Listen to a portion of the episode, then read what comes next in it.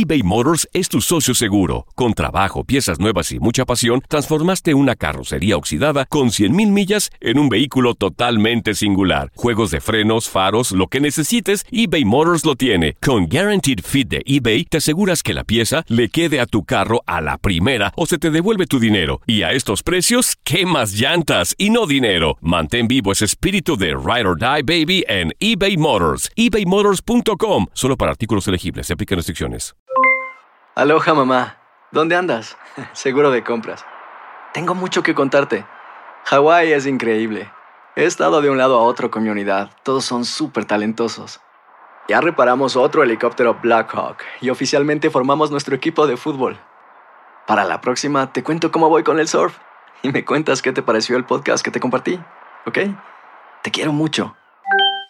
Be All You Can Be, visitando goarmy.com diagonal español. Boost Mobile tiene una gran oferta para que aproveches tu reembolso de impuestos al máximo y te mantengas conectado. Al cambiarte a Boost, recibe un 50% de descuento en tu primer mes de datos ilimitados. O, con un plan ilimitado de 40 dólares, llévate un Samsung Galaxy A15 5G por $39.99. Obtén los mejores teléfonos en las redes 5G más grandes del país. Con Boost Mobile, cambiarse es fácil. Solo visita boostmobile.com. Boost Mobile, sin miedo al éxito. Para clientes nuevos y solamente en línea, requiere AroPay. 50% de descuento en el primer mes requiere un plan de 25 dólares al mes. Aplican otras restricciones. Visita Este episodio de Demente Positivo llega a ustedes por cortesía de Cala Speaking Academy, nuestra academia de inmersión total. Tres días aquí en Miami en el Cala Center, modificando, elevando, puliendo tus habilidades de comunicación asertiva, cómo persuadir a los demás. Y es el evento favorito, obviamente, de una de nuestras profesoras la profesora de voz, dicción y articulación, Lorena Suso. Te esperamos este, este agosto 2022 aquí en el Cala Center, donde podremos compartir con Jax Gio, Beatriz Valdés y el señor Ismael Cala. Te espero. Más información en academy.ismaelcala.com. Academy.ismaelcala.com. Te esperamos en Cala Speaking Academy. Vivimos en un mundo cada vez más volátil, incierto, complejo y ambiguo. La ropa no me sirve. Siempre planifico y nunca me salen las cosas. Estoy cansado.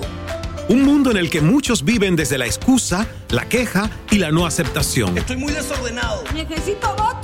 No soporto a mi jefe. Estoy demasiado deprimido. Para que no te vuelvas loco, aquí reprogramamos tu coco. Inteligencia emocional, psicología positiva todas las herramientas que necesitas para convertirte en un demente positivo. Demente Positivo, el programa de Ismael Cala. Bienvenida, bienvenido a un episodio de estreno de Demente Positivo. Por aquí Ismael Cala con mi queridísima copresentadora Lorena Suso. Buenas, Lore, ¿cómo estás? Muy bien, ¿y tú? Mírame este color. Oh, color Estamos- azul. Estamos de azul. Eh, De azul, azul ambos. ¿Eso es morado? Es a- un azul navy. Chicos, ¿esto es azul o morado? No, yo no creo que eso llegue a morado, pero bueno, bueno, tiende, tiende a morado. Tiende a morado. ¿Cómo has estado? Muy bien, muy bien, feliz y sobre todo en estos últimos meses muy enfocado en elevar el trabajo que hacemos con nuestro círculo de influencia, que es esa maestría de vida por todo un año donde tenemos decenas de líderes de diferentes áreas de la vida, industrias en Latinoamérica, emprendedores que nos confían a este acompañamiento en mentoría y coaching por todo un año. Y fíjate que el invitado de este podcast no está con nosotros en la mesa, porque ya estuvo y la conversación fue de vanguardia en una clase magistral con los miembros del Círculo de Influencia.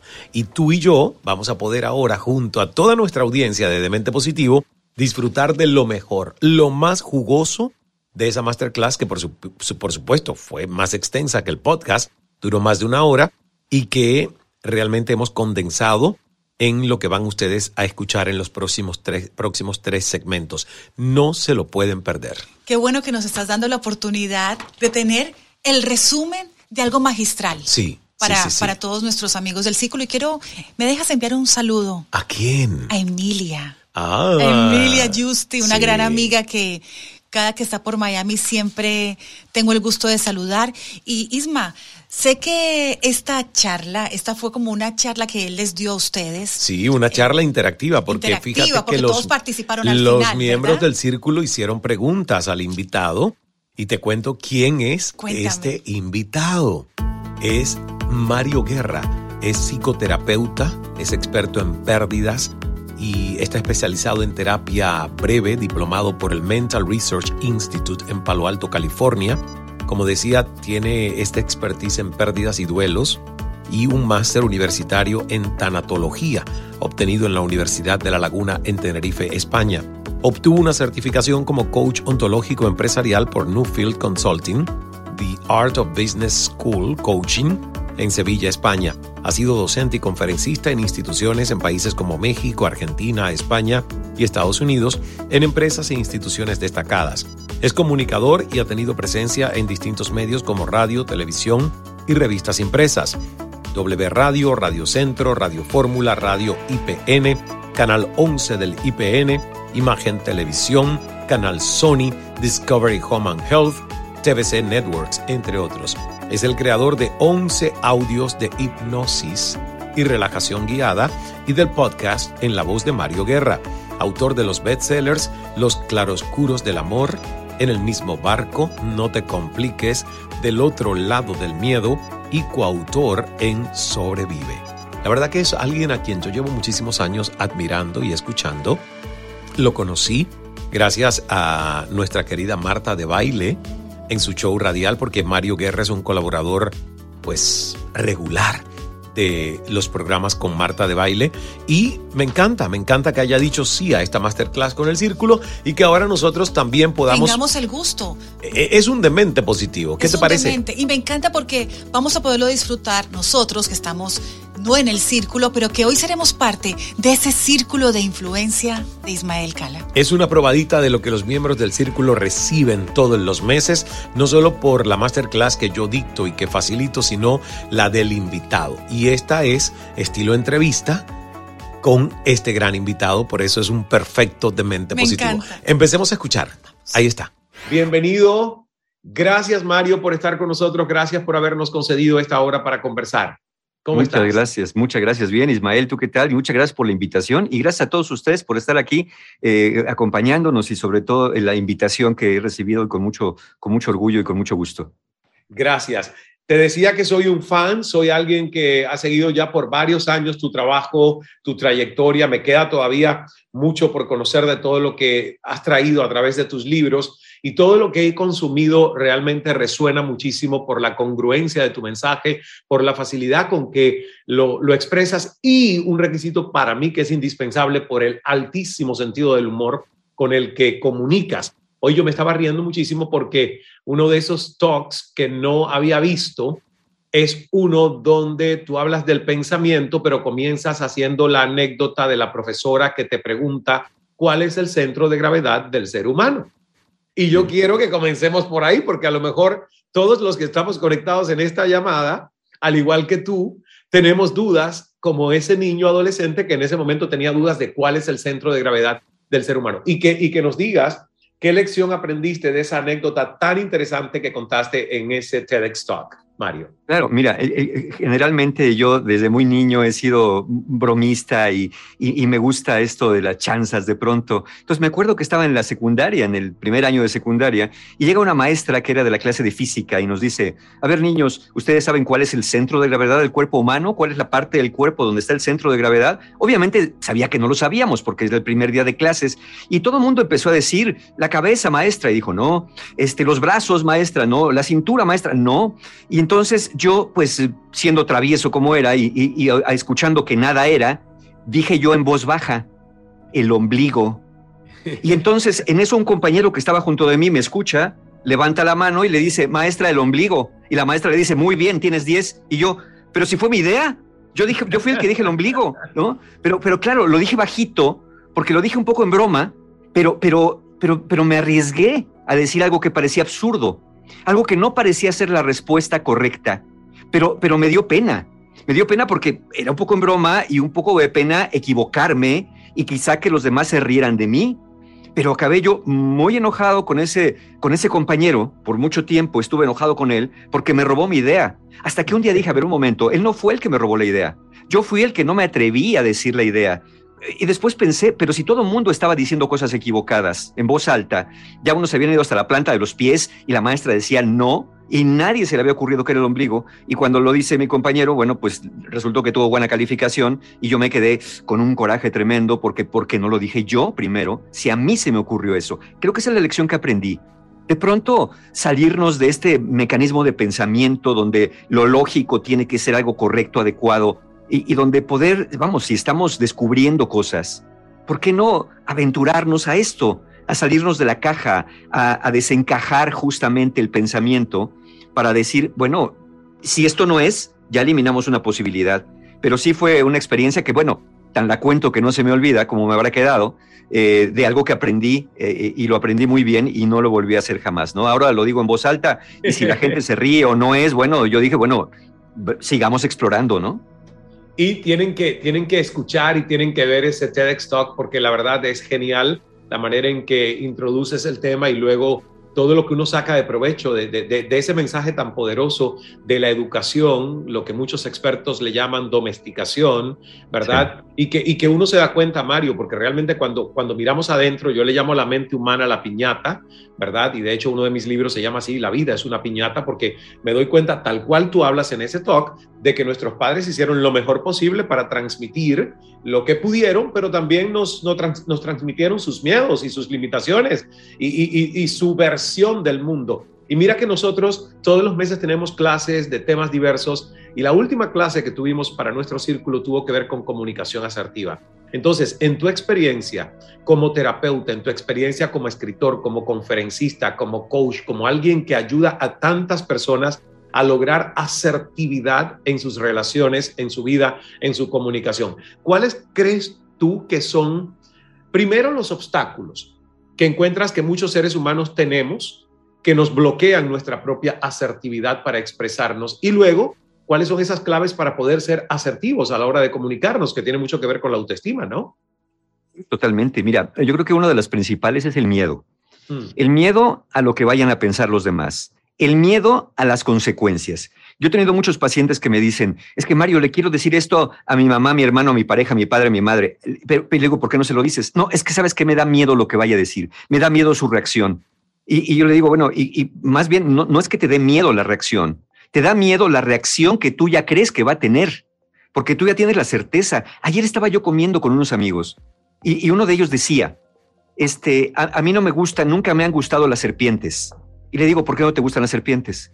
Es que me da miedo pensar cómo la serpiente cuando me vea me va a saltar a la cara y me va a clavar los colmillos y me va a dar veneno y me voy a morir.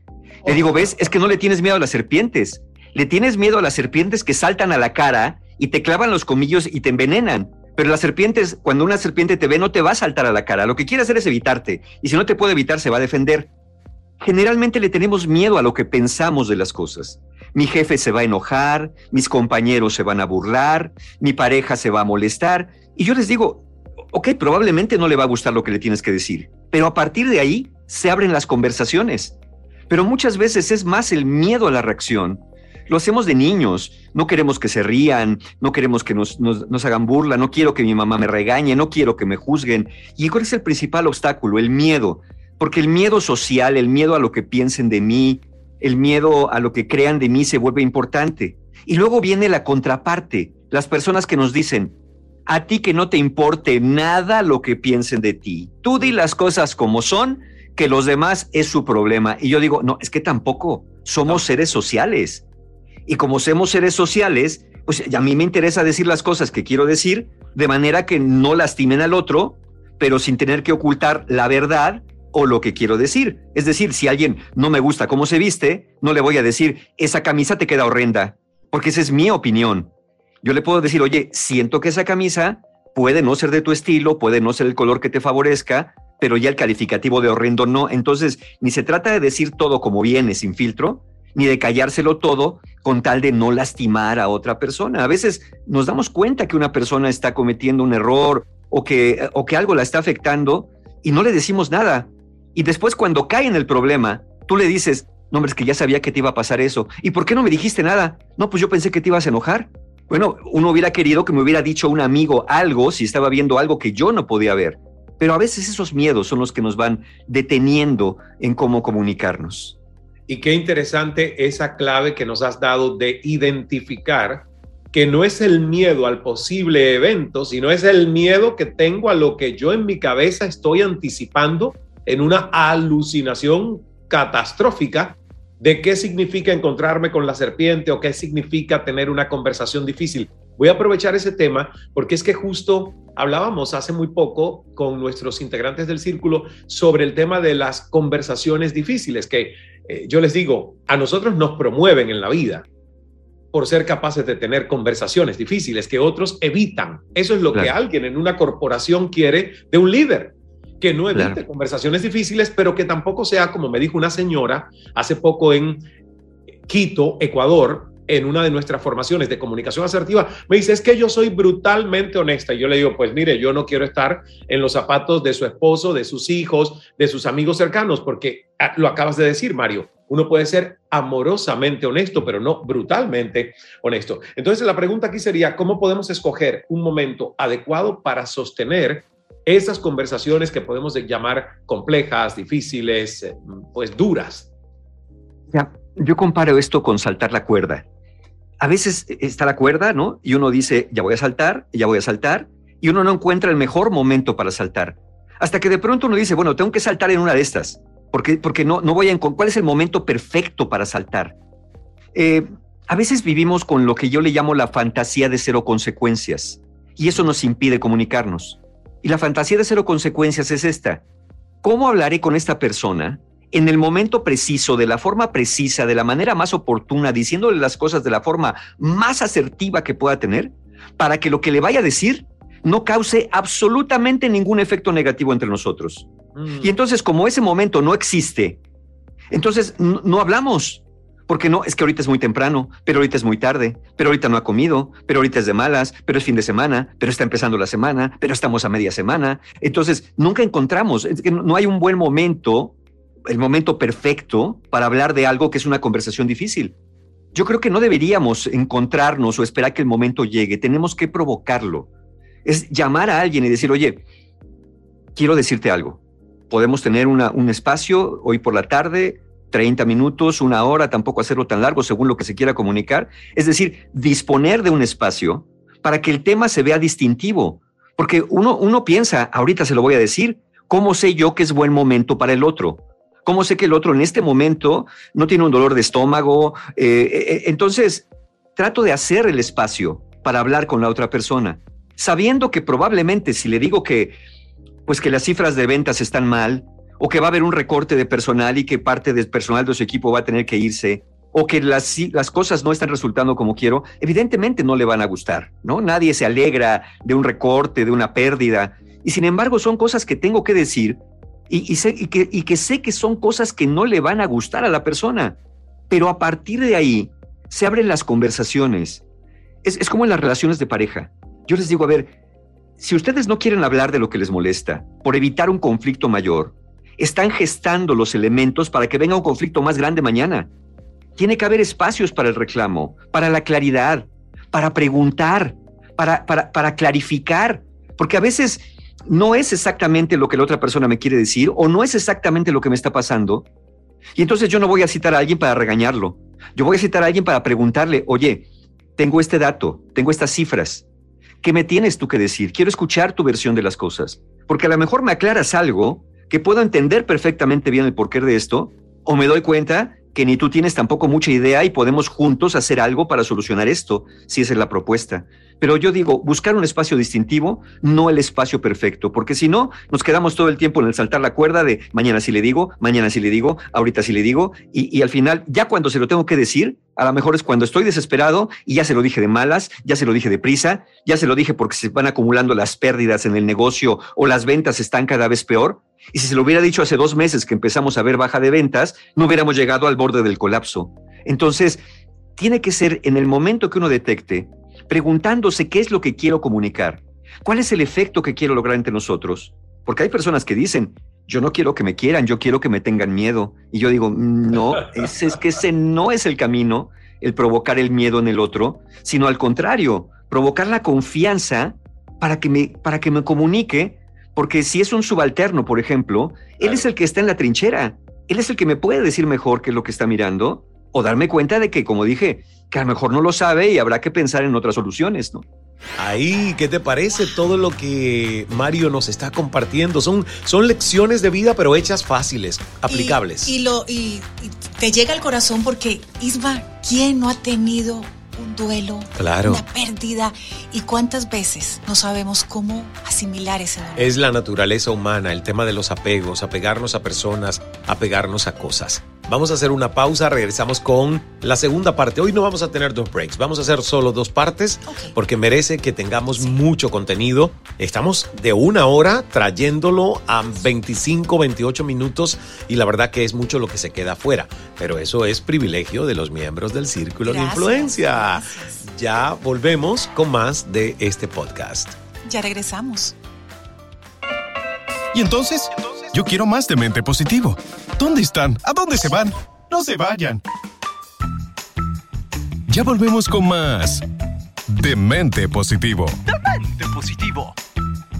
Con Ismael Cala eBay Motors es tu socio seguro. Con trabajo, piezas nuevas y mucha pasión, transformaste una carrocería oxidada con 100.000 millas en un vehículo totalmente singular. Juegos de frenos, faros, lo que necesites, eBay Motors lo tiene. Con Guaranteed Fit de eBay, te aseguras que la pieza le quede a tu carro a la primera o se te devuelve tu dinero. Y a estos precios, ¿qué más llantas y no dinero? Mantén vivo ese espíritu de Ride or Die Baby en eBay Motors. ebaymotors.com. Solo para artículos elegibles. Se aplican restricciones.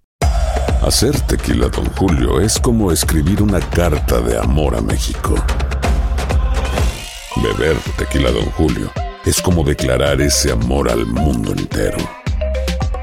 Don Julio es el tequila de lujo original, hecho con la misma pasión que recorre las raíces de nuestro país. Porque si no es por amor, ¿para qué? Consume responsablemente. Don Julio Tequila, 40% alcohol por volumen, 2020. Importado por Diageo Americas, New York, New York. Esto solo es el principio. Porque lo mejor... Esto no se va a quedar así. Lo más impactante... ¿Por qué? Soy tu padre. Esta mujer me robó. Por favor, abre tus ojos. Está por venir en... ¡Pablo! ¿Entendiste? Tu vida es mi vida de lunes a viernes a las 8 por Univisión. Y eso sí que amerita un brindis, ¿no crees? Estás escuchando Demente Positivo, el programa de Ismael Cala. Estamos de vuelta en Demente Positivo. Lore, ¿qué te parece si seguimos escuchando? Por favor. Más de la conversación con Mario Guerra, psicoterapeuta, experto en pérdidas, entre muchísimas otras ramas que él domina del desarrollo integral del ser humano. Es un gran terapeuta, coach y sobre todo, como has escuchado, un gran comunicador. Y nos damos cuenta que tenemos mucho que aprender en esto de los apegos, Isma. Pues sigamos aprendiendo. Ahí está Mario Guerra en Demente Positivo. Y es increíble que, menciones eso porque, claro, nosotros, por ejemplo, acá promovemos un liderazgo que es un liderazgo de colaboración, un liderazgo que el líder no es el, el, que tiene justamente la designación, o eso no es lo que lo hace el líder, es la vulnerabilidad, es la autenticidad de contar con el equipo, ser la voz del equipo, ser un intérprete de las necesidades del equipo. Y me encantó eso que tú has llamado la fantasía de cero consecuencias. O sea, porque es asumir que siempre una conversación difícil podría cambiar el status quo actual de nuestra relación. ¿Es eso lo que quieres decir con fantasía de cero consecuencias, Mario? Sí, sí, que, no, que no tenga, que todo sea perfecto. Por ejemplo, si yo le voy a decir a mi pareja, ¿sabes qué? Creo que es momento de divorciarnos. Yo no esperaría que me dijera, hombre, qué buena idea tuviste, no se me había ocurrido, pero excelente idea, ¿eh? te felicito, es la mejor idea. No, yo creo que no va a ocurrir así. Si tengo que llamar a un subalterno para decirle, oye, las ventas están mal, no esperaría, oiga, jefe, qué bueno es usted para observar esto de las ventas mal. No, yo esperaría que se defendiera, que no le gustara, que se sintiera avergonzado, que el otro se sintiera enojado. Y, si estoy esperando decirle a alguien una, una conversación difícil, tener una conversación difícil, donde la persona, todo lo que yo le diga, no le cause ningún impacto, ni miedo, ni tristeza, ni desacuerdo, eh, no va a ocurrir. Es decir, el otro tiene un punto de vista también. El otro tiene algo que decirme al respecto. Entonces es difícil, si yo voy a comunicar algo difícil, que la otra persona no tenga una emotividad y también tenga algo que decirme, salvo que no le deje los espacios para hablar. Entonces ya para qué tengo una reunión, mejor le grabo una cinta, le mando un audio, si lo único que quiero es ser escuchado. Pero también, yo siempre he dicho que hay algo bien importante. Hay que hablar de manera que la otra persona nos quiera seguir escuchando y escuchar de manera que el otro quiera seguir hablando. Mm. Porque a veces hablamos de tal manera que la persona lo que está esperando es que se acabe ya la reunión. Ya no quiere seguir escuchando. Y a veces cuando estamos escuchando, lo hacemos de tal manera, con un lenguaje no verbal, a veces con una mirada intimidatoria o una actitud cortante, o a veces hasta una actitud de desprecio, que el otro ya no quiere seguir hablando. Lo vemos frecuentemente, ¿no? Eh, por ejemplo, en la vida cotidiana, uno está en el celular, llega una persona, un amigo, una pareja, Oye, mi amor, quiero hablar contigo. Sí, dime, ¿qué necesitas? Es que hazme caso, te estoy haciendo caso. Yo veo con los ojos, oigo con los oídos, no tengo que mirarte para hacerte caso. Y la respuesta es, ¿sabes qué? Ya no te quiero decir nada.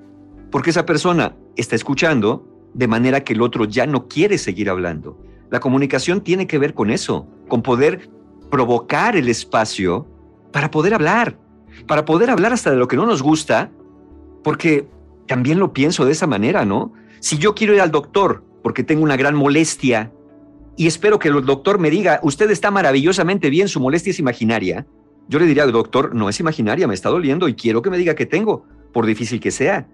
Pero entonces, si voy al doctor, sé que me va a decir probablemente algo que no me gusta, o a lo mejor hasta me quita la angustia cuando me diga, hombre, no es nada, lo que pasa es que tiene usted una indigestión. Pero ¿cómo lo voy a saber si no lo hablo? Claro. Y hay un tema que es el de la pérdida y que a mí me interesa mucho escuchar, Mario, tu opinión sobre el tema de la muerte y cómo podemos reprogramar ese miedo que se dice que quizás es el más común entre los seres humanos, que es el miedo a la muerte, que incluso cuando uno se va a la tradición védica de los cinco klechas, que son venenos en sánscrito, justamente uno de esos cinco klechas es el miedo a la muerte, porque es una de las causas raíces de un sufrimiento extendido e innecesario en los seres humanos y tiene que ver con el apego. Pero la verdad es que casi todos de alguna manera nos roza ese pensamiento de pérdida, sufrimiento, dolor, solo de imaginar que uno va a perder a un ser querido. Eh, ¿cómo, ¿Cómo reprogramar muerte y el tema de pérdida y duelo? Eh, es natural, es natural en el ser humano tenerle este miedo a la muerte. Hay personas que dicen que no lo tienen y es un mecanismo de defensa también. Eh, pero, ¿qué es lo que tememos de la muerte? Algunos es el dolor, el pensar en la agonía. Otros es el pensar que habrá en el más allá. Otros el miedo es pensar que realmente no haya nada. Eh, quizá lo que nos da miedo es este no saber, y en este no saber, pues lo que vamos poniendo por allá. Obviamente extrañar a personas que amamos y que nos aman, evidentemente, nos hacen falta, ¿no? Uno no supera las pérdidas. Uno aprende a vivir con las pérdidas. Aprende a vivir con las ausencias. Y uno tiene que, eh, desde mi punto de vista, un mensaje que podemos enviarle al ausente, por ejemplo. Este año cumple mi padre 12 años que murió.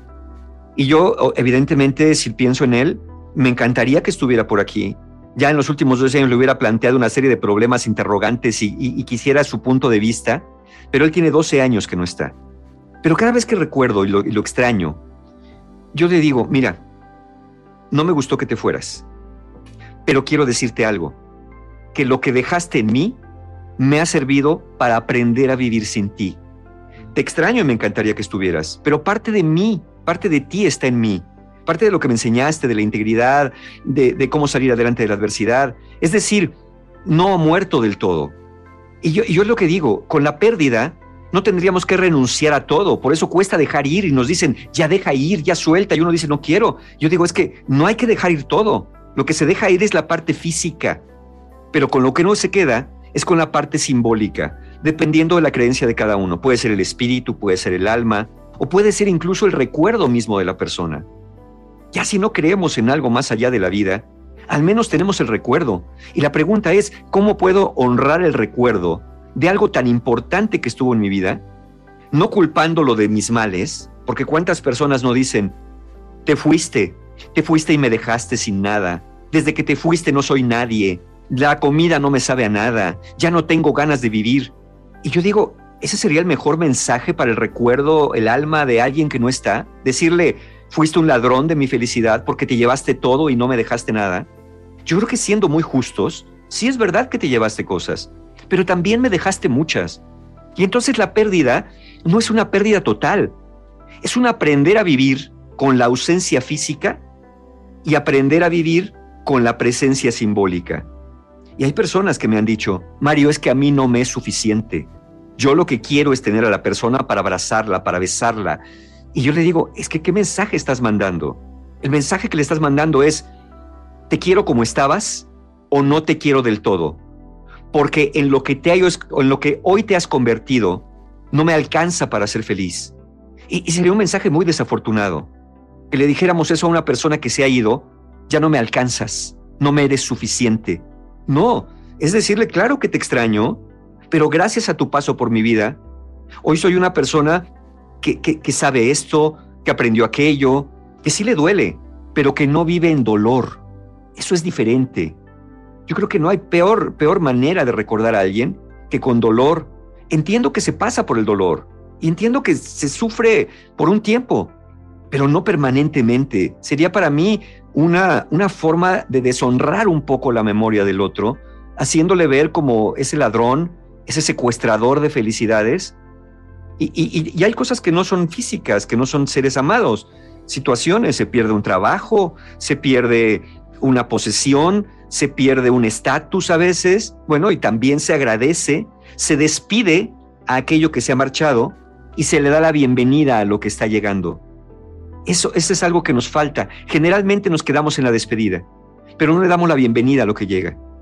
Te, te despido, puedo decir a mi padre, te despido en la forma que te conocí, física, espiritual y, anímica y moral, y te doy la bienvenida en una forma de energía que sé que siempre está conmigo. Si nos quedamos solo en la despedida y no damos una bienvenida a lo que viene, nos quedamos incompletos, nos quedamos dolidos, nos quedamos enojados, nos quedamos resentidos y acabamos muy resignados. Es decir, ya no me importa nada. Ya no quiero hacer nada porque después de lo que perdí, la vida ha perdido sentido. Eso es la resignación. Mario, ¿qué decirte? Que ha sido un, placer en mayúsculas el poder conversar contigo, el escuchar eh, tus conocimientos, tu, tu vulnerabilidad y autenticidad para contarnos todo lo que es eso que has aprendido y que sigues aprendiendo en el camino de, nuestras vidas y que nos volvamos a encontrar muy pronto. Ismael, muchísimas gracias de verdad por la invitación. Es un honor porque sé que, que, que, esto, esto que haces es muy importante para las personas y, tienes personas muy importantes que están en la búsqueda de este crecimiento. Y para mí haber contribuido, haber estado acá, es un verdadero honor. De verdad, muchísimas gracias, es un honor. Y en esta parte, fíjate, pudimos también escuchar cómo Mario respondió a algunas de las preguntas de miembros del círculo. Isma, es que yo te decía fuera de cámaras que esto del duelo con la ayuda de un experto es mucho más fácil. Sí. Porque a mí me cuesta mucho. A mí, tú sabes que yo con la muerte siempre he tenido mi conflicto y de verdad que qué clase magistral nos has dado. Y, y la verdad que yo siento que todos nosotros necesitamos alguien que en muchas áreas nos ayude a darnos cuenta de que sí nos podemos bloquear. Nos creemos muy inteligentes, pero hay bloqueos en todos los seres humanos. Y en ese tema en mí hay muchos. Sí, cierto. Muchísimos. Bueno, pues este episodio fue hecho para ti. Sí, Traje a la medida O Couture para Lorena Suso. Gracias y nos vemos en el próximo episodio. Por cierto, que por ahí viene ya otro episodio también con otro gran invitado del Círculo de Influencia. Cuéntanos, danos una probadita. Mm, es empresario, es escritor, es economista, es conferencista, es español. No digo más. Bueno, ya con nos, eso nos despedimos. A la próxima. Hasta la próxima semana. Dios es amor. Hágase el milagro. Hasta el próximo Demente. Cambia tu vida con Demente Positivo, el programa de Ismael Cala. Soy afortunado. Qué productivo he sido hoy. Estoy enamorada. Estoy muy contento. Creo en el amor. Qué buena estoy. Soy feliz. ¡Viva la vida! Es nuestra actitud la que lo define todo. Demente Positivo, el programa de Ismael Cala.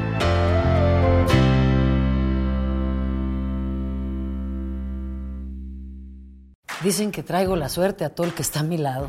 Y esa es mi mala fortuna. Basada en el clásico de Juan Rulfo, llega Univisión, El Gallo de Oro. Supongamos que la caponera puede inclinar la suerte a quien ella quiera. ¿Estás tardando en conquistarla? Con Lucero, José Ron y Plutarco Asa. Este gallo está cambiando la vida. En una historia legendaria de amor y azar. No trates de cambiarme, no lo vas a lograr. El Gallo de Oro, lunes a viernes a las 9 por Univisión.